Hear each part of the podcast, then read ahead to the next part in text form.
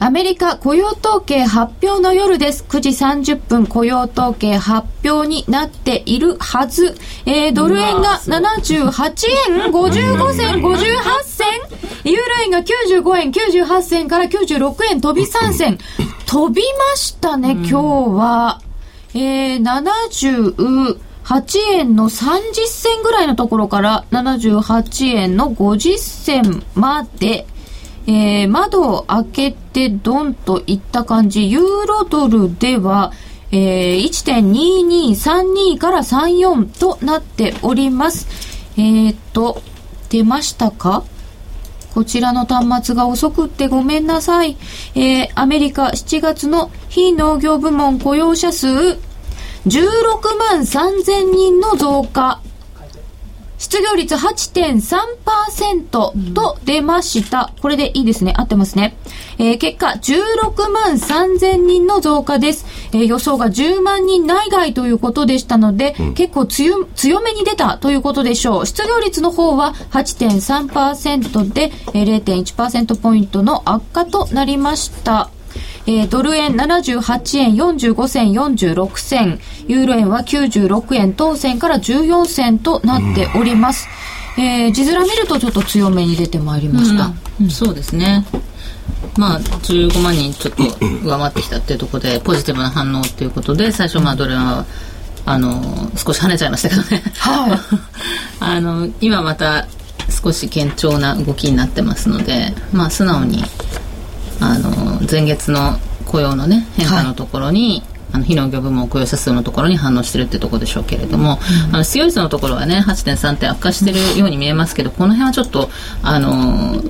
統計上のねいろいろな要素がありますので、はい、失業率はちょっとしばらく分かりにくいですよねこれは。い。いいいとと悪いと捉えるべきなのか、うん、どうなのかっていうところは。それこそあのセンチメントが良くなってきてお仕事を探す人が増えると上がってしまうんでしょうし。そうですね。そうですねその辺はちょっと中身を見ていかないとわからない感じに、はい、今回あれですよ労働参加率が63.7%で出てますから、うん、まあ本当にビビたなもんですけどまた低下してるんですよね、うん、ずっと63%台後半ぐらい、うん、うん、ポイントの7とか8とか。それででもなんか歴史的な水準、ね、これはもう歴史的な低水準ですよ。そうですね、うん、だこの問題解決しないと失業率云々はもう語っても仕方がないってことになっちゃいますよね、本当はね、うんえー、一瞬のこうマーケットの数字はあるかもしれませんけれども、うん、ちょっと長い目で見るとそれについてはちょっとよくわからないということにはなりそうですが今回の場合はですから、まあ、それもあるでしょう、えー、16万3000人の増加という方に反応しているようで現在78円の59銭60銭。さて今日はこの後でこのまま方向感が出ますかどうか。うん。これでこのままドル高一気に79円というふうにはちょっと考えにくいですけどね。これ現在この78円台とか79円というのは水準的に見るとどうなんですか？ドル円ってこのところずっと78円の50銭今ぐらいの水準って結構長いですかね？そうですね。ずっと前半のところここ数日いましたので、ね、78円前半とか77円に1回差し込むあの日もありましたからね、だけれどもまあちょっと8円後半っていうのは割と数日ぶりって感じですかね。久しぶりな感じですよね。もうねこの6078円78円の60とか70近辺っていうのは完全にキャップかぶっちゃってますからね。だここ抜けてくればもちろん新展開になってくるわけでしょうしさらにその、まあ、いつも申し上げますけどドル円の週足ベースでね、はい、一目均衡表を見ていただくとやっぱりその雲の加減はがっちり下値を支えてるわけですね。で、一方で上限はもうがっちり上値を抑えてるから、まあ見ていただければ、週足ベースの一目均衡表の雲の上限を抜けてくるような動きにならないと、やっぱりドル円の上げには弾みがつきにくい。まあテクニカルな面からすればですね。そうすると、その水準っていうのは結構上になりますかね？結構確認できますか上になると思います。うん、えっ、ー、と、ここがこれだから80円の50銭ぐらい、うんうん、そうですね。で下が雲加減が77円の30銭ぐらい、うん、今雲の中、はい、という感じになっていますね、えー、まあそうすると今日もとりあえずのところは上に行っていますがこのままどんどん79円80円という雰囲気ではない、そうですね、と思いますけれど。でまた先ほどのお話にも合わせてこの16万3000人って出てくると余計にそんなに緩和はないのかなってことになりますか、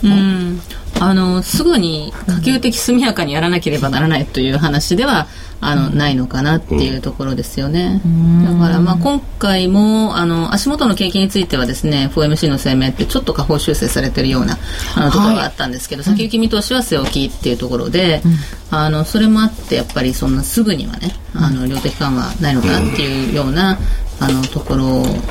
イメージになりました、ね、これがいつも悩ましいところでね、うん、その数字がいいものが出ればそれなりに QE3 に対しての期待が低下して後退して、うん、でそれは例えば株価には悪材料になったりもするし、はい、でもちろん悪い数字が出ると今度はあ困ったなと思いきや、まあ、QE3 に対しての期待が高まるっていうことで、うん、それなりにまあこうつなげていったりするわけですよね、はい、その辺のところって今非常に微妙ですね。うん。そっちを見て買ったりもしますよね、あとは結局もう8月ですから市場が言ってるのはほらもう毎年恒例のジャクソンホールなわけですよ。8月31ですか。まあ次の FMC はご承知の通り9月の12、13ですから、ちょっと相当日があると。で、その前に何かないのかっていうと、まあもちろん基本的には夏休みなんですけど、まあ毎年8月下旬にはジャクソンホールの、まあいわゆる FRB 議長公演があるので、はい、まあその間に出てくる統計指標なども参考にしながら、果たしてどんなバーナンキさんは発言コメントをするかなと、いうようなところに対しての憶測がまたマーケットを動かすって感じですよね。またまたそこでいろいろと期待しちゃったりなんかするわけですよね。で、そのまた期待とか、また不安とかの反応、マーケットの反応を見て、9月の FOMC が決定されるわけですからね。うん、そうですよね。えー、さて、16万3000人という数字が出てまいりましたが、これで民間部門が17万2000人。で、えー、6月分が、えー、6万4000人って書いてあるから、えー、8万人から6月分は下方修正ですね。6万4000になってます。えーで、えー、今回7月分が16万3000人の増加で、民間部門が17万2000人の増加ということになりました。えー、っと、特に動いたのは、えー、っと、モータービークルパーツのところが12万8000人ですか。ここが結構増えてますね。あとはどうだあ、ガバメントはマイナスですね。そうですね。まねはい。えー、ツイッターでいただいております。QE3 期待幻滅でドル買い？うん、ユーロショート、さっきの利確で正解だったな9月の QE3 はなくなった。もっと上げて上げて。ドル円ロ、ロング、利食い。あとはどうですか？まあでも今夜は買ってても大丈夫そうかも。78円601ショートじゃーっていう方もいらっしゃるし、ロングもショートもいろいろいらっしゃって。そうですね。そうちょうどそれが現れてるかもしれませんね、工作っていう感じ。結局このここ数1か月ぐらい見るとね、うん、その確か7月の17日だったかあの、まあ、議会証言に臨むバーナンキの姿っていうのがあってでそこでよっぽど突っ込んだ話があるかと思ったらばなかったって言った時もわーってドルが買われて、うん、でつい最近では FMC の結果として具体的な、まあ、その言及がなかったということでまたドルがわーって買われてってその時だけもうなんか非常に今日の動きとその時に似てますよね。ああ、そう一気にこうドルがこう、ドル円がこう買い上げられてって、もう60ぐらい。78円60ぐらいでストップして、うん、で、また元に戻っていく。戻っていくって何かっていうと、だから、次の FOMC は QE3 だよっていう話になって、またスーッて値を下げていくっていう、うん、こういう感じですよね。うん、結局あの、IMM とか見ててもあんまりポジションがねあの傾いてないので、うん、その今おっしゃってたみたいにその瞬間風速の動きで終わっちゃうっていうかね、うん、すぐあの利食いして終わったりとかあのいうような動きなんですよね。だから調べてみるとその1か月もののねあのオプションのボラティリティなんかも7%割れてきてるっていうすごいあの低下しちゃってるような状態ででどれが本当に動きづらいっていうあの格好になってますよね、まあ、下が硬いっていうのもありますよね。動きづらいっていうのはね、下が硬いっていうのは、ある意味、なんか介入、期待っていうか、警戒っていうか、思惑っていうか、介入に対しての警戒ってものすごく強いし、まあ、あの、実際に77円台の前半なんていうところを垣間見るような状況があれば、まあ、これはもう財務省は本気で介入に入ってくると思いますよ。そうなんですか、うん、これはだからその例えばいろんな理由があって入れないんじゃないかって、うん、要するにそれは単独介入じゃ意味がないとか、うん、もしくはその諸外国からのやっぱり批判があるんじゃないかとか、いうようなこと言ってますけど今そんなこと言ってる場合じゃないですからね。うん、これが77円台前半抜けて77円割るなんてことになったらもはややっぱり日本経済にとっては一大事ですしそうですね、はい、そりゃそうです、ね、そもそも政治機能が今本当にもう不活性化しちゃってる状況の中で、まあ、何らかの手を打たなきゃいけない財務省の姿と日銀の姿っていうのはそこにありますから。うん。あ日銀出てきた。ところで78円65銭66銭です、うん。すね、ユーロ円も96円35銭37銭。これレッチモンド連銀総裁の発言が出てるからかもしれないですね、はい、なんかおっしゃいましたか？2014年以前に年末以前に利上げ必要になる可能性っていうのははあそんなことをおっしゃっている。ねこれ、うん、そしてえっ、ー、と指標ですけれども修正もありました。それからえー、平均時給は前の月に比べて0.1%伸びていたというのが入ってきています、うん、予想は0.2%ぐらいだったみたいですあそうするとまた要人発言でちょっと期待が出ているってことですか？そうですね、まあ、要人発言に対しての反応ほんの一瞬ですからね。それは気をつけなきゃいけない。そんなに新しい感じではない、ね、全然ない。今更何を言い出してるんだろうって感じですね。そうなんですね。タイミング的にこのタイミングで言うのでちょっと反応してるっていうところあると思いますけど、改めてそれを聞くとちょっとっていうのがあるんでしょうか、えー、ツイッターでいただいております。これで安心して夏休み GO! で、田島さんのポジションは？今日、今日最初に伺うの忘れてしまった。後付けになっちゃいましたね。はい。っていうことは？僕はオージードルを買ってきました。はい、これも責任感を持ってですねどっちに触れても怪我怪我が少なくあわよくばっていうねこれでもポジション持ってきていただくのも大変なことですけれども一応自腹切ってますから。1.0505から10ってこれどうなんですか？ですから、えーと、逆に転びましたけど怪我は少ない。あわよくばっちゅう場合はその要するに雇用統計の結果が悪かった場合ですね。でも雇用統計の直後は5ドルも上下しましたね、そうそうそうそうそう、うん、あ OGA も結構ね値を戻してましたしね。あそうですね、えー、面白いですね。えっ、ー、と今ちょっと日銀の話が出ました。私はなんかあんまり気にしてなかったんですけど89、うん、日銀の金融政策決定会合ってどうなんですか？気にされてるんですか？ものすごい期待感強いんじゃないですか？うひょでもなんか、私の個人的な感覚ですかね。だってだってだってあの FRB も ECB も何もしなかったから、うん、いいや押し出されなくて済んだって言ってません、だ木内さんと佐藤さんの存在っていうのが新しく入りました。どんなでその新しい日銀審議員さんのそのまあもうすでにいくつかコメント出てますけど、うん、それに対して日銀はどういうその取り組み方を彼ら二人に対してするのかなと、うんうんうん、まあもうすでにそれに対してねその例えば外債の購入なんて話が出ると。冗談じゃないと、もう別の審議員の方や理事の方が言い始めるし、ね、結局、まあ、メディアの方もですね、まあ、その、よく言えばですけど、合にいれば合に従えだと、まあ、いうような言い方もある。ただ、今までの木内さんとか佐藤さんの、まあ、その、見解とかっていうのは、非常に積極的ですよね、その、政策運営、今後の、また、政策論議に対しての。円高は問題だ。まあ、それはもう、とにかく阻止しなきゃいけないと。で、追加緩和っていうものに関しては、もう極めて前向きであると。で、場合によっては外債購入はあっていいと。とにかく円高を阻止するっていうことの中で財政ファイナンスっていうふうに見なされない方法っていうのもきっとあるはずだと。まずは円高を止めること、株安を止めること、そして日本経済活性化させるためにできることを日銀としてやること、うん、もうこういうこと言ってるわけですから、今まで言ってきたことですから、どうか合に入らないでいただきたいと、こういう期待ですね。えー、7月24日に就任されたお二人の審議員初参加する、えー、今回の8月8、9の日銀金融政策決定会合ですが、うん小川さんはどうご覧になってますか？うん私はそのやっぱ期待ねあの今おっしゃったみたいに期待したいところではありますけれども結局そのまあ第1回ですしね。しかもそのちょうど程よく他の中銀が何もしなかったので あの今回はちょっと様子見てしまうのかなっていうまああのすぐに動き出さなくてもあの次からでもいいかなとかねやっぱり中の調整をしてからとかっていうような感じになりやすいのではないかなというふうに思って、うん、まあきっとそうなっちゃうんでしょうけどね。それはまたあまりにも情けない話でね本当は1回目にガツンと言ってくれれば、やっぱり暴れ回ってほしいし、ただ一末不安があるのは、あの、他にも候補の方いらしたじゃないですか、日銀審議、うん、あの、委員として。はい、で、いろんな理由で、まあ結局外れた。国会でね。これは要するに逆に言えばそういった外れてった候補の方々よりは日銀にとってですよ。まあある意味日銀寄りなのかなということで、木内さんや佐藤さんが選ばれちゃったってことも、まあなきにしもあらずなのかなっていう 一末の不安はあるんですけどね。でもせっかくだから暴れてほしいと思うんですよ。暴れちゃいけないって規定ないんですから。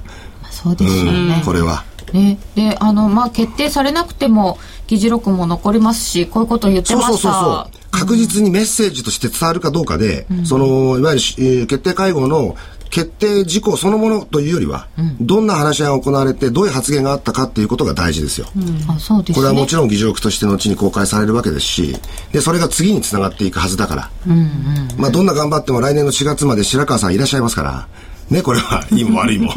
その中でどんだけ暴れ回れるか。また新しい総裁をいただいた場合にはまた違う展開もあるでしょうけどね。えー、ドル円が現在78円65銭66銭ぐらいのところですので7月27日につけたあ高値水準ぐらいまで来ているという形になってきました、はい。でもそっからその辺で今行ったり来たりしてますかね。78円の60銭台です。ツイッターで、ここで日銀介入くれば爆上げ祭りになるのになーっていただきました。でも今まで何もやってないじゃん、日銀。もうふて寝しますっていう方もいらっしゃる。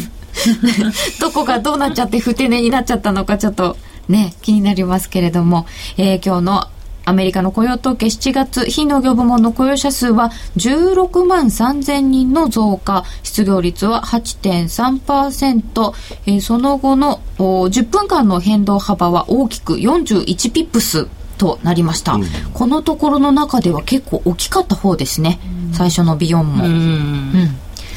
えー、さてそうすると今後の注目ポイントとするとまたあれですかねあの8月末のジャクソンフォールとかにかかっていくんですかね。うんそうですね、うん、そのこれまでもね議会証言とかでその緩和するとしたらこういうチョイスがあるよっていうねあのいくつかのあのチョイス、まあ、選択肢っていうのを挙げているわけなんですけれども、はい、まあ、それはその一般論としてまあ言ってるっていうことではあるんですけれども、あのその、まあ、そういう具体策っていうのをね、あの言ってくるのかどうかっていうところと、あと、まあ、QE3 っていうのはでもこれまでの発言を見てきますとここのところその6月のね FOMC 以降っていうのは、うん、あの資産購入っていうのはやっぱりその副作用もあるから、うん、あのやっぱりおいそれとやるべきではないというような趣旨の発言が結構続いているんですよね、うん、うん、だからその辺の表現をどうするのかなっていうところもかなり注目されるでしょうね。でもバーランキさんはねでもそのさっき出てきたですねその財政の家計の問題については何が何でも対応しなきゃいけないって、うん、これは非常に強く言ってるんですね。政府ざこの崖の問題なんとかしろよ、うん、そうしないと俺たちは動かないぞぐらいじゃないですか。そうなんです。逆に言えば政府は動けない動かなかった、とすれば我々が動くしかないという考えをバーナーキさん持っています。これはもう間違いない。うんそうすると、その段階にもしなっちゃったら、もうヘリコプター弁ですか？まあそういうことになっちゃうわけでしょうね。うん。うんでも、それがいつ来るかっていうのを市場がずっと待ってるっていうか見てる？うん。財政の崖っていうのは、別にその期日になったらいきなりなんか世の中変わるわけじゃなくて、うん、もう家計の消費動向ってそのずっと前から、例えば9月から10月から、ああそうか。だんだんだんだん緊縮的になっていくわけですから、うんうんうん、やっぱりある程度余裕を取っとこうって思うわけですからね。もうだって増税になるわけですもんね。うんでもそうなるんだなっていうのが今ももしかして少しずつアメリカの人たちにはあるんですか？消費者心理としては。そこまではまだない。年明けだから。いやあると思いますけどね当然。先を見越してやっぱり家計運営って合って合ってるね動いてるわけですから、そうですね、今年の場合はそのややこしいのはですね、うん、その実際にこういざとなったら、まあ、ヘリコプターさんなので、まあ、やるということは あると思いますけれどもただその大統領選がね11月に、まあ、ね、するわけなんで、そのタイミングとの調整っていうところもあって、で特にその野党がね、あの QE っていうことに対してはかなり批判的なわけじゃないですか、共和党さんの方は。っていうところもあってあのこうやっぱり政局のそのあの争点にしたくないっていう FRB 自体がね、うん、あのなりたくないっていうのはやっぱりあると思うんですよ。だから近づけば近づくほどやりにくくなるし、うん、あの逆に選挙終わったらねやりやすくなるかもしれないし、っていうところもあるとは思うんですよ、ね、アメリカの政治家に言いたいのはですね、じゃあ何か代案はあるのかって話でね、その FRB の金融政策を批判するなら何かこう景気に手こ入れできるようなですね、うん、策があるのかと。結局、まあ政府側としては財政っていうものを動かしかないんだけど、そこには限りがあるどころかもう赤字めっためたなわけでしょ。だから動かせない、動けないと。いうような状況の中で、果たしてあとは何ですか？残ってるのは、まあ金持ち増税ですよね。あそうです、ね、まあもしかも、ね、いわゆるその福祉の問題についてはもう削減とかって、うん、要するに歳入を減らすとか、うん、もしくは不収入を減らすための増税をやるとかっていう、こういう論議にまとまなっていくわけですけど、ここは与野党がずっとねじれて対立してるから、うん、どっちにもいけないわけですよ。でここがいつもバーナキさんの頭の痛いところでじゃあ私たちが動くしかないんでしょってことに最終的になっちゃうんですよね。それで動くのかどうかでもそのねじれてて何も決まらないんですっていうのは日本もそうですし、いろんな人がいて決まらないんですっていうヨーロッパもそうですし、こう世界的にちょっと政治のこう決め方決める力がない、うん。それは本当にそうですね、だから政治が邪魔している面っていうのはかなりあって、あのそこは本当にね中央銀行のでもほら決定っていうのは政策論議っていうのは結局与党も野党もないわけじゃないですか。か参加メンバーのもちろん統一って必要ですけど意見統一は必要ですけど、ね、そこでやっぱり政治と違うところがある。独自に動けるっていうね、これやっぱり強みだし独自に動けるとところしか結局は今動けないっていうのも現実だとは思いますよ。うん、現実はそうなんでしょうね、うん、でもなんかなんか金融政策にばっかりこう重みがかかるのも、ね、まあ来ちゃいますけどね結果的にどうしてもそこに期待するっていう格好になるし、マーケットはそこに今期待してますよねやっぱりねそこしかだって動かないわけだから政治の方が動いてくれないから、うん、あの結局需要がないと、あの金融政策も、そのこう経済にね資金が回ってくっていうのはお金を出しても、わけですから、その需要はやっぱりあのある程度ないと難しいと思うんですけど、やっぱりその世の中的に全部緊縮緊縮って話をしている中で、あの政策の方に金融政策の方にそのどうしても期待が寄りやすいっていう状況ではありますよね。うん、ですね。いや大気温化になっちゃっててね、もう中国はなんかしてくんねえかなぐらいのですね感覚っていうのはどっかにあると思うんですよ。先に動いてくれればなみたいな。今要するに ECB がとか FRB が日銀がって話ありますけど、結構最近は中国人民銀行はどうすんだっていうのも結構大きな話題で、まあ、一方ではバンコーブイングランドの問題も大きいですよね。結構頑張って、うん、景気が下振れしてる中でね、やっぱり量的緩和っていうのはやっぱりかなり積極的に進めているわけで、こういう周りのこうサポートって言ったらおかしいかもしれませんけど、いう中で FRB はじゃあどうし、FRB としてどう動くかっていうことをやっぱりこれからちょちょっと時間をかけながら、9月の FOMC に向けて考えていく。ただ、一つだけ間違いないことは、ほっといたってアメリカの景気は絶対に良くならない。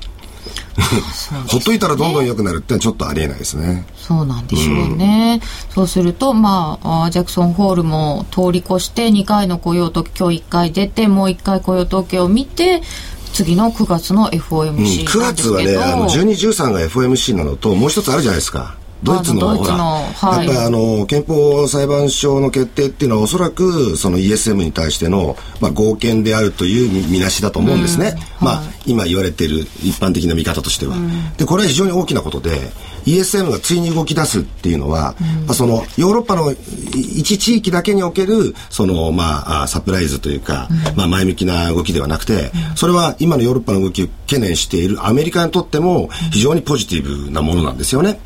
でこの9月12日 FOMC でどういう決定かは分かりませんけど少なくとも ESM が動き出すに違いないとか、もしくはその頃になると人民銀行も、まあ、その前後ですけれどもやっぱり党大会に向けて動くんじゃないかとか、あとはやっぱりもういよいよユーロの財務総会合をですね。夏休み終わって9月の真ん中ぐらいにもう一回やろうって言ってるのでそこでいい加減その具体的な先行きについての話っていうのはやっぱりこう会合として持つんじゃないか、また合意していくんじゃないかっていう部分の期待っていうのは僕は個人的に持っていて9月の半ば後半以降っていうのはちょっと見える景色が変わるんじゃないかなっていうふうに期待してるんですけどね。なんかいろいろ9月の半ばですね、うん、だから9月にイベントがちょっと寄っちゃっていて、うん、あのポジティブな話が出てくるとしてもやっぱり9月って感じになっちゃってるわけですね。で、先ほどその田島さんの冒頭でおっしゃったみたいに、もうみんな、ま、夏休みモードに入っちゃってて、うん、8月がね若干真空地帯に地帯になっちゃってるんですよね。だからそれがちょっと心配といえば心配。あのというところはありますよね去年だって結局8月でどんだけ ECB がですね、はい、国債購入したか。8月。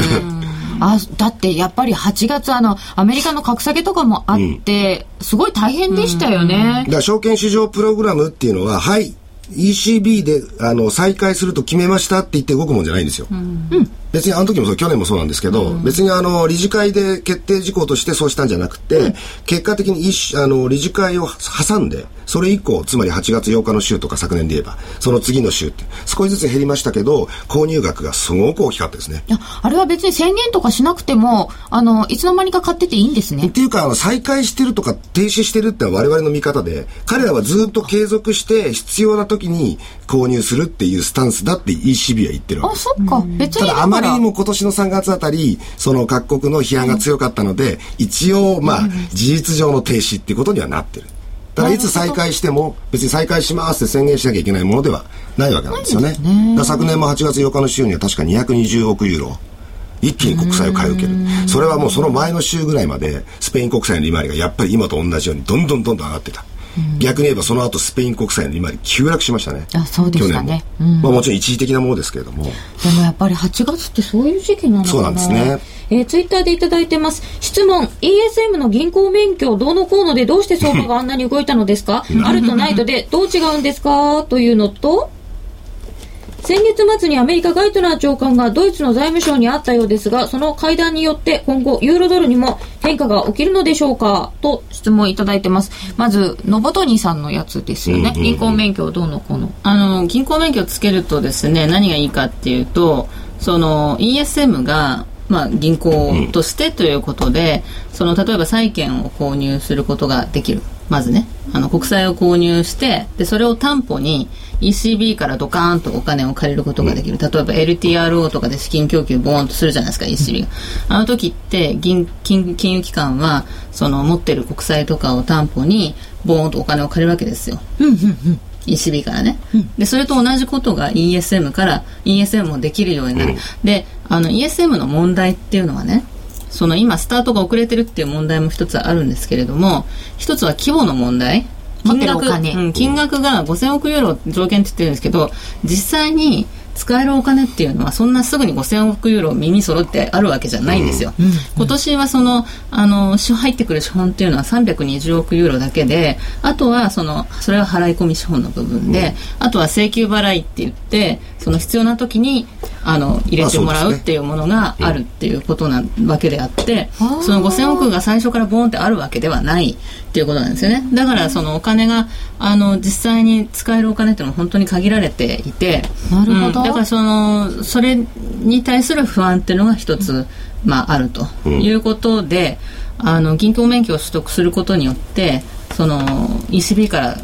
どれだけでもお金が借りることができるわけですか担保があればね。資金の自由度がだいぶ増す、で銀行っていうことで国債も買うことができるっていうその2つの問題、国債買い入れについてもフィンランドとかがとオランダが反対してたじゃないですか、それも銀行免許をポンってああの付与することによって、あの解決する。解決する。だから国債買い取れるっていうことプラスその規模の問題っていうのの2つが一気に解決しちゃうってことなのでそれで ESM が銀行銀行免許って話が出た時にボーンとこうマーケットがまあそうですね。これは暴論ですよね。何でもありになっちゃうわけで何でもありはどうなるかっていうとモーラルハザードになるんですよ。これは間違いない。そして ECB がもう発足当初の規定の中で、要するにマネタリーファイナンスファイナンシングがダメですよと。そうそうそう。日本だって日銀が財政ファイナンスやったらダメだと。当たり前の話なんですけどね。うん。うん、そんなことやったらもう止めどもなくなっちゃうわけですから、うん、もうそうなったらいけないんだと、そうなっちゃうんだ必ずと、うん、いうことで、なんとかこのやっぱり ESM に銀行免許を与えるのは阻止しようっていう動きがあるのは、これは正論だと思いますね。そもそもその規定でね、ECB が直接その国に貸すっていうのはダメっていうのがあって、だからそれを盾にその去年の12月にも一回この議論ってあったんですけれども、うん、あのその時にドイツとその ECB が反対して、うん、でこの話で一回ポシャってるんですよね。今回も反対されて、うん、反対してるんですけど、まあ、ドラギさんがね今回のその発言によってどのくらいその軟化してるのかなと思ったけどやっぱりしてないんですよね。あの今ね可及的速やかな問題はとにかくスペインとイタリアなどの国国債利回りの上昇を抑える方法が何かあればそれでいいわけで、何も ESM に銀行免許云々っていうのは、まあ、リップサービスではリップサービスなのかもしれませんけれども、結果的にドラギさんがボーンって何か、まあ、大胆なこと言って、利回りが下がるなら、それはそれでいいわけです。下げとけば。で、問題は今度 ESM が動き出した時、それは何に使うのかって話で、まあ、今、小川さんおっしゃったように、最初のファンドっていうのはもちろんね、その資本の部分だけで、で、少しずつ必要に応じて、そこにお金が集まってくる仕組みなんだけれども、それをとにかく万全のものにしておく、万全なものにしておく。そしてある程度十分な規模を持っておくって。それは何が必要かっていうと、結局ですよ。最終的に僕はこれ、まあ試験ではありますけれども、やっぱりね、ギリシャ離脱っていうものが全ての前提にあるんだと思います。それを準備してる。うん、ギリシャを離脱させないと、結局、いつまでたってもドイツ国民は、その、今言われてるメルケルさんが言っている財政同盟の前に政治同盟って。この政治同盟っていうのは、国の主権をもう、ある意味放棄するというか、ずり渡すことですよね。っていうことはもう、これはもう本当に国にとって一大事なわけです。でも今必要なんですね。じゃあそこをなんとか折り合って、まあ仕方がないという、その、まあ結論を見出すためには、結局、今ドイツの、まあ国民っていうのはギリシャにそののために譲るのはもってのほかだと、逆に言えばギリシャがもしその離脱するのであれば、まあ、残り16カ国がまた増えるか分かりませんけど、まあ、ある意味認めてもいいんじゃないか。っていう方向。あと問題なのは今目の前でユーロがあのギリシャがユーロに出しちゃうとやっぱり市場が混乱しますから。市場が混乱しないような準備を今 ESM も含めて少しずつ作り上げてる段階だから、これは重要だと思います。ここは準備なんですね。うん、えー、さて、ドル円が78円67銭68銭、うん、70銭に近づいている形です。えー、ダウ先が1万2900ドル台100ドル以上の上昇になってますね。うん、えー、フランス CAC がえっ、と、2.6%、ダックスも2.3%上げ幅拡大の動きとなっているようです。雇用統計を受けてということでしょう。あ、70銭つきましたね。うんうん、78円69銭70銭。えー、ちょっとドル円は上方向への動きが強まっているようです。で、お話に戻りますけれども、あの、先ほど、ショイブレさんとガイトナーさんの会談があったけどっていうお話ありましたけど、うん、ガイトナーさんって最近あんまり聞かなかった あでもちょこちょこあの意見はしてますけどね。ただ今回何が一番ね、うん、今後、まあ、話し合われてっていうのはちょっと、うんわからないですけどね。アメリカがどの程度ヨーロッパに口を出す、うん、結局アメリカって以前からその欧州には行ってガイトナーさんが行って、そのあなた関係ないでしょって言われて ボーって戻ってっていうようなことがあのあったりとかですね、なかなかそのガイトナーさんが意見してそれをそのままね、あのと捉えるっていうあの、国ではないのであの欧州っていうのは。プライドが。そのことなのかどうかっていうのはちょっとあれですけどね。うん。えー、そうするとあともう一つ今ギリシャがっていうお話でしたけれども、うん、最近ではスペインがもう国を挙げて支援を要請、うん、あの銀行がじゃなくて、うん、えー、地方政府とか全部含めてスペインの国一国として支援を要請したらっていうような話が出てきてますよね、うん、でもそうなっちゃった場合って結構大変なことになるのでも今ねスペインの州政府に対してスペインという国がですね、財政支援をする規模は本当に限られてるんですね、うん、だ直ちにその国として EU の支援要請をしてですね、助けてもらわないかんという状況じゃないんですよ本当は。マーケットとかメディアが勝手にですね、もしかすると支援要請があり得るかもと。マーケットが一番でもなんかそういう反応をするような。これはあまりにも先走りすぎだし、過剰反応なんです。ただ、過剰反応の結果が、スペイン10年債利回りを7%台後半に押し上げちゃうと、これは問題なんです。じゃあ、支援要請をしたらいいのかどうかじゃなくて、さっきから申し上げているように、じゃあこの7.7%を下げる方法が他に何かあるのであれば、それをまずは用いること。っていうことが大事なわけで、じゃあ口先介入でもやってみるかって言ったら聞いちゃったから、じゃあ次もやってみるかって話になる。しばらくはそれが続くし、もうマーケットがあまりにも過敏に反応しすぎてるし、先走りすぎてますよ。小川さん、スペインどうですか？うん、あの、やっぱり EFSF からね、はい、上限1000億ユーロのその資金出すっていうのが決まって、ってますよね。で、これはあの銀行に対する支援だっていうことを言ってるわけなんですけれども、あの、ただこれ、あの、政府機関を通じて、その、貸すっていうことですから、あの、そうすると、国のね支援とまあある意味同じっていうことなんですよね。本当は。ね、意味的には、あのっていうところででやっぱり、まあ、今おっしゃってたようにねその国債利回りもどんどん上がっていってマーケット主導で今後財政がさらに悪化するっていう可能性も十分ありますし、その実質的に政治政府に対してもお金がいってるっていうふうな見方もあるわけだし、あのこれのことでその、スペインの政府に対する支援がどうこうっていうことで、うん、あのこうユーロがね、うん、今振幅しちゃってるけどそれはちょっとあのどうかなっていうところはありますけれどもね確かに。ただあのいずれはそのスペインにしろあのイタリアにしろね一部そのあの支援が必要になるっていうようなあの可能性はあの十分あってでその時にあの問題になるのはやっぱり今おっしゃってたようなギリシャの問題っていうところがあって、うん、お金出す側としてはギリシャが約束を守ってないんだったらば、うん、あの他に出すっていうことに対するその要するになんて言うんでしょう。こう出したい気持ちはもうかなりなえるわけですよね、そうですよね、ギリシャがこう言ったから貸してやったらなんかお前約束守らないじゃないかって言ったら他の人にも貸したくないですよね。他の大きいところに貸すっていう話になってくる、うん、支援をするって話にもしなってくるんだったらば、うん、債権者側としてはやっぱりそのギリシャがちゃんとやってくれないとあの認められないわけですよ。それっていうのはね。でも視察団がギリシャ入っても呆れ返っちゃったわけですね、うん、もう全く やる気がないと、やる気ないんです全く前にことを進めるつもりがないという感想を持っちゃうわけですよ。でこれじゃもう救えんと。でもとりあえず当座は救っとかんと混乱するので、うん、準備してからじゃないと。もう救わんけれども今はとりあえず支えるっていう、うん、ただ一つだけ今回もドラギさんの発言でものすごくはっきり分かったことは、はい、スペインは大きすぎて潰せないってことですうん、これだけは間違いがないってことが分かった、うん、だからもうスペインがを潰さないためならもう口先介入でも何でも言っちゃうよと、やるよと。その代わり、最終的にどんなお金を突っ込んだってですね、それは一時的危機対応だから、問題なのは、やっぱり財政同盟だし、ね、またユーロ共同債の発行だし、うん、そのために必要なら政治同盟だしって、ここに結びつけていくためには、やっぱりギリシャがネックになっちゃうんです。うん、まずギリシャ。さて、えー、現在ドル円は78円72銭から73銭、えー、ややドル上値追いという格好になっていると言っちゃっていいでしょうか78円の72銭73銭。ユーロ円は96円44銭から46銭での取引となっております。えー、ドルがだいぶ上昇いたしまして、えー、雇用統計の前には78円の30銭近辺でした。雇用統計の発表を受けて78円50銭台に飛んでその後おまたいろいろな発言があったりして上げ幅を拡大。その後もじわじわと地利高ですね。なんかじわじわ徐々に、じゃないですよね。うんさてこの後はこの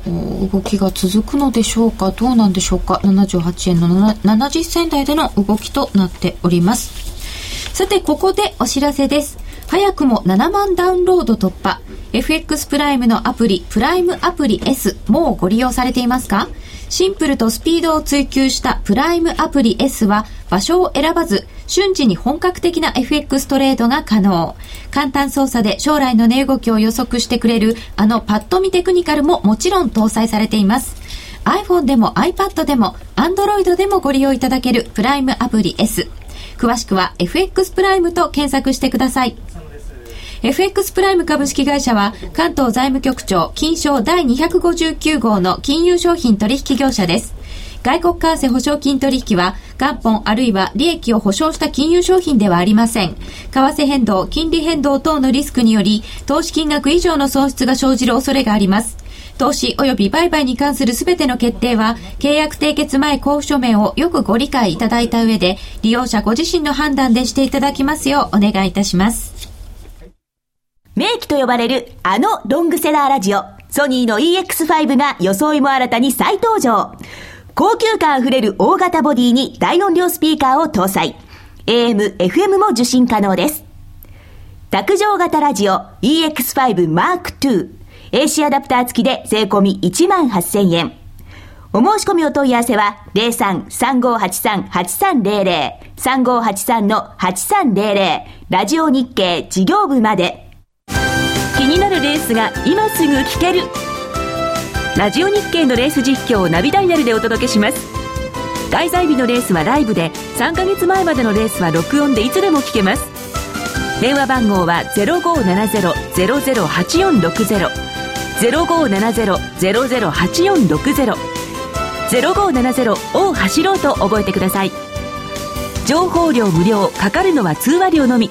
ガイダンスに従ってご利用ください。さて、えー、本日は雇用統計ナイト。7月のアメリカの雇用者数、うん、非農業部門の雇用者数は前の月に比べて16万3000人の増加。失業率は8.3%で前の月から0.1ポイントの悪化でした。雇用者数が増加するのは2ヶ月ぶり増加幅が10万人を超えるのは3月以来4ヶ月ぶりのことになります6月の雇用者数は6万4000人で前の月の発表の速報値からは1万6000人下方修正されました。失業者数は1280万人で前の月とほぼ変わりませんでした。雇用者数の内訳を見ますと、民間部門全体の雇用者数は前の月に比べ17万200人の増加。サービス業が好調で14万8000人の増加。製造業は2万5え2万5千人の増加、建設業が1000人の減少でした。一方、政府部門の雇用は9000人減少となっていました。サービス業が好調だったんですね。うん、えー、で、えー、その後の反応ですが、現在ドル円が78円74銭から75銭、ユーロ円が96円59銭61銭となっております。あの、素人の感想だと意外に強いんですけどドルどうどうどうですか？そうですね。想像以上に。あの一回これまでですと上昇してもその後調整が入ったりとかっていうのはありますけれど、うん、今回みたいにね、うん、こうじわじわ上がりつつそのままっていうのは割と、うんこれまでのケースとはちょっと違うかなっていう感じがしますよね、うん、単純に数字のインパクトは大きいですね。16万、うん、456で3か月連続10万人を下回ったとかっていうのもインパクトとしては大きかったですけど、うん、逆にじゃあ10万人っていうのをベースにしてそれを超えましたということが一つと超えるったって2万3万じゃなくて6万ですっていうのは、やっぱり単純にインパクトとしては大きいですよね。ただその動き値動き動き大きいといってもあの先だったの FOMC があって、あまり追加緩和に突っ込んだ発言がありませんでしたよって時の反応とそんなに変わんないですよ。あ値幅としては？そうそうそう値幅的に、まあ、要するに8月の1日から、えー、日本時間で2日の夜中にかけての動き、うんうん、まあ、ドル円がある程度上昇しましたけどね、はい、その時と同じぐらいの感じですね今のところ。78円の半ばぐらいまで上げてたところですよね。はい、でねはい、でもこれ田島さんがあの冷やしとかで見るとちょっとこう形変わりそうな雰囲気さっきねそのキャップされてる部分についてはちょっと上抜ける兆候はなきにしもあらずですよね。兆候なんですね今まあ要するにまだザラバ状態ですから。あそうですね、うん、あそうかそうか。これヒゲの部分は見ちゃいけませんからねやっぱり。うん。でもこれで79円80円って目指していくにはもうちょっと材料いります あそりゃそうですね。かなと思いますね。うん。うん。でも本当意外に強いというかなんというか。これで要するに雇用が伸びれば消費が伸びるってこういう関係性で言うとその例えば個人消費であるとか消費者物価指数であるとか小売売上高っていう数字が出てきた時にそれが本当に好ましい数字だったら相当程度のインパクトありますけど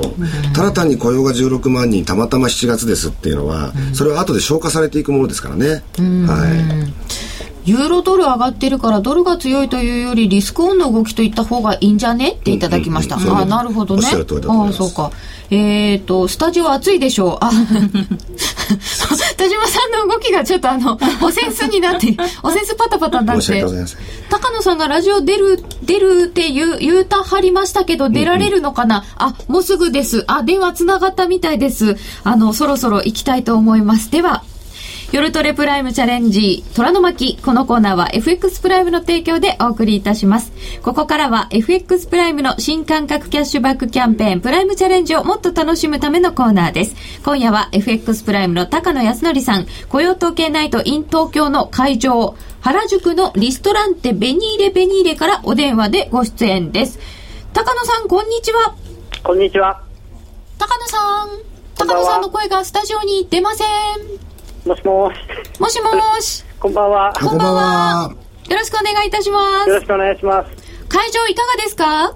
いや、あの、今日は非常にたくさんの方に来ていただきまして、うんうん、えー、非常に熱心に話を聞いていただきました。あ、そうなんですね、はい、そしてカウントダウンなんかもあったんですよね。そうですね、カウントダウンはあの動かなかったらどうしようと思った割には動いてくれたんでよかったです。いや、動きましたよね。そうですね、でしかも、あの事前の一応、セミナー形式のものの中で、えーまあ、いい数字が出た場合はリスクオンになって、えー、クロス円が上がってっていうドル円も上がってという話をさせていただいてたんで、まあ、一応シナリオ通りになったかなと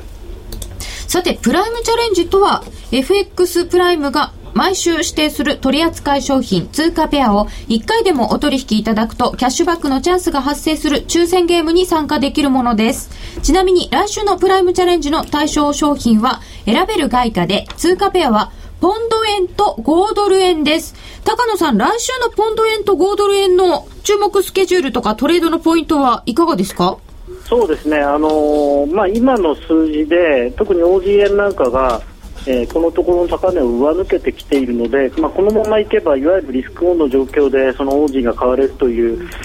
典型的なパターンになる可能性はあるのかなと思います。ただ、はい、ただえー、正直ですね、あのー、まあ、最近いろいろ、まあ、考えているとですね、えー、バーナンキ議長にとって一番都合が悪いことは何なんだろうと考えると、はい、中途半端にいい数字が続くのが一番彼困るんですね、多分。うんうん、それで、えー、おそらく本当に手放しでアメリカ経済最高っていう感じには、まあ、到底なりようがないので、うん、えー、その状況で微妙にいい数字が出続けて、うん、QE3 ができないっていうのが一番多分あの中期的に見ると良くないことになると思うんですね。ですから、はい、その場合はあのー、今、一旦この数字でリスクオンになっても、はい、どっかで逃げないとあの後で痛い目に遭うなと。どの辺まで逃げないで引っ張れますか？いやもうあのコストのちょっと下にストップロス置いとくしかないかなと、はい、なるほど。それはもう。あんまり深追いしない方がいいと思いますね。何かがあるまでとかじゃなくて値段で。そうですね。はい、はい、で今あのリスクオンリスクオフでいくと5ドルまあ、ちょっと変え変えてで、はい、まあ、取っちゃった方がいいってことですけどポンドって最近どうなんですか？ポンドですか？はいポンド円。はですね、はい、あのー、まあ、これも量的緩和の拡大という可能性が、まあ、くすぶってますので、あのオージーなんかに比べると買いづらいと思いますね。で、オージーはやはりその、まあ、トリプル A の国ですし、うん、先進国、まあ、先進国と言っていいか微妙ですけれども、の中で唯一金利がまともにつく通貨なので、うん、まあ、そういう意味ではあの買われやすいとは思いますけれども、まあ、ポンドはちょっとそこまで魅力はないかなと。あそうですか。だからといってポンド売るのはどうですか？そうですね。売るんだったらユーロの方がいいかなと来来週の対象通貨になってないんです。そうですね、はい、でもそれ伺わないといけないですよね、まあ、高野さんですから、はい、ユーロどうですか？ユーロはですね、はい、あの昨日の ECB を見ていても分かるように、はい、あというか昨日の ECB であの非常に印象に残ったのがドラギ総裁が反対したのはバイトマンだけだっていうようなことを言ってるわけですね、はい、もうだから完全にもう喧嘩状態というか。わざわざあんなことをおっしゃってはい、溝を明らかになさいましたか？はい。もうあれはもう喧嘩売ってるとしか思えないですね。あそうなんですね。はい。であの僕はあれはドイツはああいうことをされて、うん、かえってかたくなになるんじゃないかなと、はあはあはあはあ、そういうお国ですかね。うんちょっとでも失礼ですよね。うんそうかもしれませんね、はい、だとそうするとまとまらなくってユーロは買えないっていうやつですか？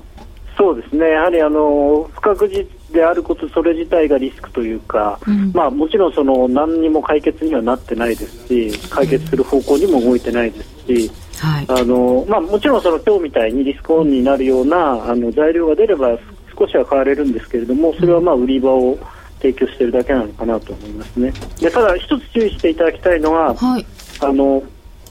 今日会場でもお話をしたんですけれども1.2割れてじゃあどんどんいくのかっていうと、はい、あのちょっと一旦の底は近いのかなと実は思ってまして、はい、っていうのはあのー、まあ、チャート的な値幅の計算とかからいくと、はい、あの私は去年の10月ぐらいに、えー、下がって1.16から1.18の間ぐらいっていうふうにもしあの番組でも多分申し上げたんですけれども、まあ、そこは近づいてきているので一回そこでまあ、あの何が出て止まるかわからないですけれども止まってもおかしくないんじゃないかなとチャート的に。はい。そろそろ。一旦は止まるかもっていうところですよね。はいまあ、ただ、そこはショートをリグうところであって、ロングを作るところではないと思いますけれども。ああ、なるほど。わかりました。ちなみに今週分のプライムチャレンジ抽選ゲームの権利取りがまだ間に合います。はい取引期間は明日8月4日土曜日午前5時59分までです。お急ぎください。なお、今週のプライムチャレンジは対象通貨選べる外貨通貨ペア全通貨です。こっちはユーロも入ってます。で、明日の朝の5時59分までだとしたらどうしましょうか？まあ、今言ったことと矛盾するかもしれませんが、今はあのその超短期で言うとリスクオンの相場になっているので、えー素直にあのクロス線買うと。で、まあ、ちょっと上がったらリグっていうのでいいのかなと思いますね。あんまり無理をせずに、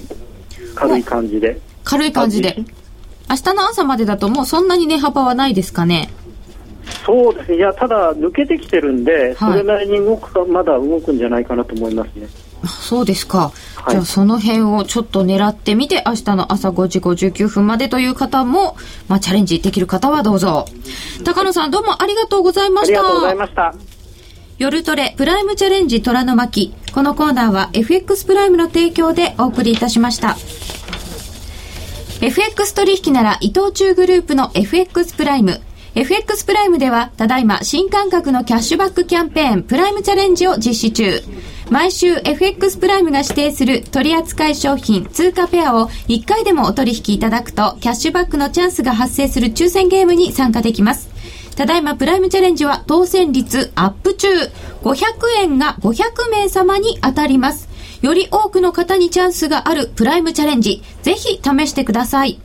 なお、次回の対象通貨ペアは、ポンド円と5ドル円です。まずは FX プライムで講座を開設し、プライムチャレンジでワクワク感をお楽しみください。講座解説は、ラジオ日経の夜トレ番組ホームページなどに貼られているバナーをクリック、もしくは FX プライムと検索してください。FX プライム株式会社は関東財務局長金賞第259号の金融商品取引業者です。外国為替保証金取引は元本あるいは利益を保証した金融商品ではありません。為替変動、金利変動等のリスクにより投資金額以上の損失が生じる恐れがあります。投資及び売買に関するすべての決定は契約締結前交付書面をよくご理解いただいた上で利用者ご自身の判断でしていただきますようお願いいたします。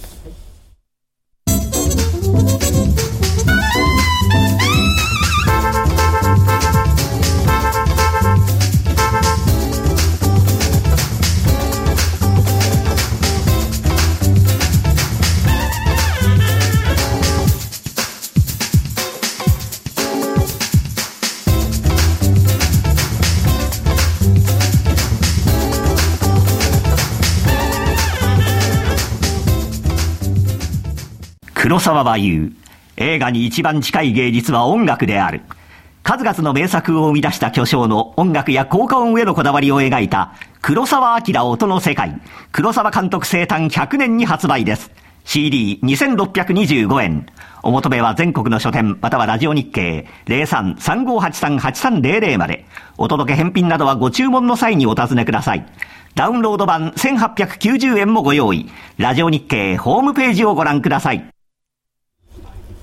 えーさて現在ドル円は78円66銭67銭ユーロ円が96円63銭から65銭での取引となっております。揺れました？今。地震でした、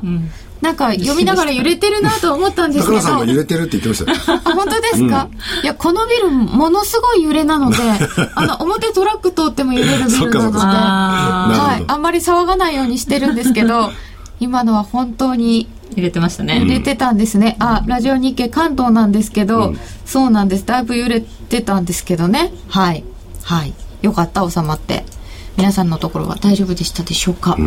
さて、えー、ドル円がちょっと落ちてきて78円の60銭台、ユーロ円が96円の60銭台となっております。小川さん、この後の注目点はどんなところでしょうか？この後ですか。はい。いっぱいあるんでしょうけど、また。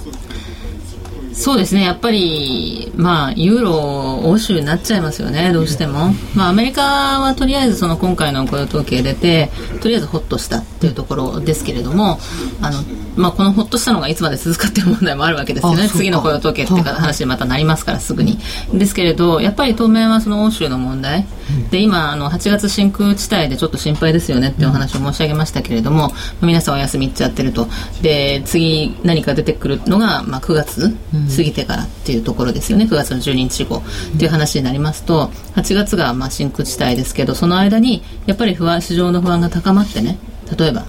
どっか格下げになったりとかっていう話も出ないとも限らないですしでそうするとスペインの国債利回りピューって上がっちゃったりなんかしますと、それでまたその負のスパイラルに入る可能性もありますからね。あの財政弱いんじゃないかっていうところで不安が不安を増幅するっていうような流れになると8月はちょっとまたリスクオフになっちゃうリス可能性っていうのはバス的ないので注意した方がなんか8月は円高っていうアノマリを聞いたんですけどやっぱりそういう真空地帯だからここ数年そんな感じだったりするんですか？ただあんまりそのドル円の円高っていうのはねあの金利とか連動してないんですよね。金利の動きとか、だからそのまあなぜっていうとなかなか難しいところあるんですけど傾向として8月っていうのはありますよね。確かだからこそ日銀なんですよ。もう本当に頼ますという感じですね。ここでねでもこんだけ期待してない時になんかガーンとやったらちょっと効きますよね、そうそうそうそうそうそうそう、だからやっぱり本当にもう会合の中で来週の会合の中でどういうメッセージが私たちに伝わってくるか、っていうのは本当にもう楽しみにしてます私は。木内さん佐藤さん。もうそれぐらいしかもう頼みの綱がないです。頼ますって そんな本当に突き詰めていけばいくほどね さっきからずっと話してますとね世界経済どうすんだって話になっちゃう、そうですよね。そうですよね。そうなんですよね。だから次、まあ、中央銀行にやっぱり頼るしかないよねっていう今先ほどね話ありましたけれども、まあ、アメリカ何もしないで欧州も何も出なかった、で日本が何やるのかと。日本が何をやれるんでしょうか？っていうか結局でも本当にさっきもご指摘いただいたようにだって何もやってないんですから別に何でもできるわけですよ。まあ、確かにものすごくのりしろ大きいですよ。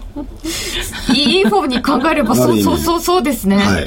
そうか、そう、そういう取り方もいろんなやり方があってね、だから前もちょっと触れましたけど、1%って何ですかって話なわけですよ。金利？うん、要するにね、1%それも別に期間も決めてないし、どうせ期限も決めてないし責任も取らないなら、せめて2とか3とかって口走ったっていいんじゃないかと僕は思うんですけどね。せいぜい目標なんだから。そうそうそうそう。それたった2%も一つの視野の中にあるとかっていうだけで、どんだけ世の中マーケットが動くか。そういうこともちょっと考えてほしいんですよね。ドラギさんもね、あれですからね。で、あとねね、嘘つき呼ばわりされたってあそこまで勇気を振るって言って、で、何ですか、今日のこの ECB の理事会ではそういう話じゃなかったんですかって言ったら、今日だとは言っていないって言うんですよ さすがですね、ドラギさん。そう、そういうのも、まあ、ありかなというようなことも、なんか考えられるような気が、今日だとは言ってないけど、やらないとも言ってないって言ってるんですから。そうか。で、数週間以内に非伝統的な金融政策を新たに打ち出すとまで言ってるんですから。まあ、言ってました。すごい非伝統的。そううん。そうですね。言うだけはただあって、でも、日本人がなんか思うかどうかわかんないですけど、なんかこの後のお8日のところもちょっと気になるところでございます。えーっと、神様、仏様、白川様かって、でも8月あたりにそこをつけて反転というのも多い気がする。それは確かにその通りです。8月はユーロ発足以来一度だけしかユーロ安ユーロ円は円安になっていないあそうなんだそうなんですよ、ね、ニューヨークダウもですね、秋口から翌年の3月、4月まで毎年高いんですよ。だからやっぱりその株価、アメリカの株価が上がるっていうことはやっぱり先ほどからまあ八方塞がりに思いますが、世界経済の先行きに対して、まあやっぱりかなりの明るさっていうのをね、やっぱり与えてくれるわけですから、そのじゃあ株価を意識した政策っていうのはどういうところにあるのかっていうのはね、やっぱり非常に重要なポイントですよ、これから見ていく上で。ええ。はいちょっと日銀にも期待していきたいと思います、えー、ラジオをお聞きの方とはそろそろお別れとなります。そのままユーストリームで延長戦いきます。茨城県南部で震度4だったそうでございます。お近くの方々お気をつけくださいませ。ドル円は現在78円68銭から69銭。1ユーロ96円75銭から77銭となっております。スタジオは田島智太郎さん小川真紀さんとともにお送りいたしました。ラジオの前の皆様そろそろ失礼いたしします。